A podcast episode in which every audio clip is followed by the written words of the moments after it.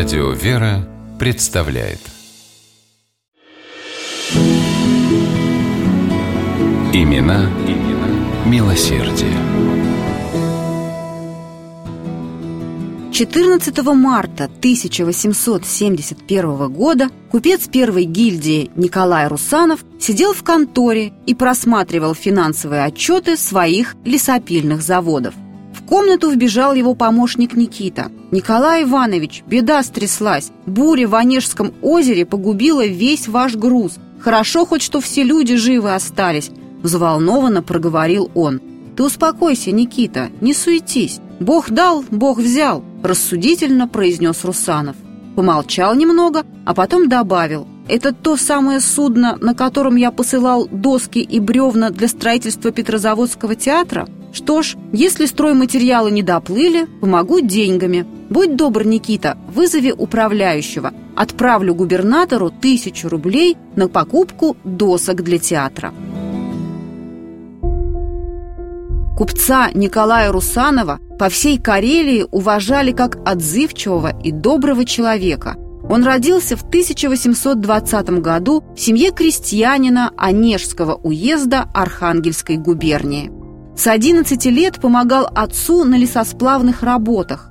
С 1837 года Коля в качестве десятника самостоятельно сплавлял лесные материалы для петербургского кораблестроения по Онежскому и Ладожскому озерам.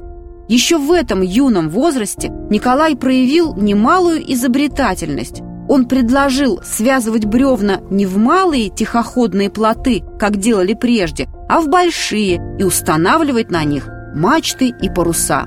Николая щедро наградили за его полезное усовершенствование. Так он получил свой первый капитал, положивший начало его многомиллионному состоянию. В 1869 году Русанов построил Шальский лесопильный завод в поселке Шальский на берегу Онежского озера в 35 километрах от Пудожа – а через 10 лет открыл такой же завод в городе Мизене Архангельской губернии. Продукция заводов шла в Санкт-Петербург и на экспорт в Великобританию. Чем больше денег зарабатывал Николай Иванович, тем больше вкладывал в благоустройство родного северного края. Для учреждения спасательной станции в устье реки Водлы, что на юго-востоке Карелии, Николай Иванович построил маяк на одном из островов – и содержал при нем лодку с двумя грибцами для помощи терпящим бедствия в Онежском озере.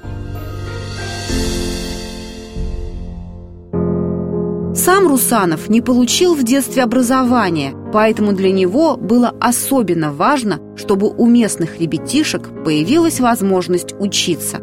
Он много вкладывал в строительство школ для детей своих рабочих, в их оборудование и содержание – на деньги Русанова построили Шальское земское училище. Выделил Николай Иванович стройматериалы на возведение здания для Нигижемско-Причистинского двухклассного училища в поселке Нигижма, что в 20 километрах от Пудожа. Первостепенным делом для Николая Русанова было возведение православных храмов. При своем лесопильном заводе в Мизене он построил церковь во имя святителя Николая Чудотворца. Благодаря Русанову в 1866 году появился красивый деревянный храм во имя архистратига Божьего Михаила в Орнинбауме, современный город Ломоносов. Жители Аранинбаума давно нуждались в собственной городской церкви и были очень признательны Николаю Ивановичу за его финансовую помощь. Через год осветили во имя святителя Николая Мерликийского правый предел Свято-Михайловского храма, устроенный также на средства Русанова. Святитель Николай Чудотворец пользовался особым почитанием в семье Николая Русанова. В Александро-Невской лавре в Санкт-Петербурге построили на деньги купца Никольскую кладбищенскую церковь. В цокольном этаже храма была устроена семейная усыпальница Русановых.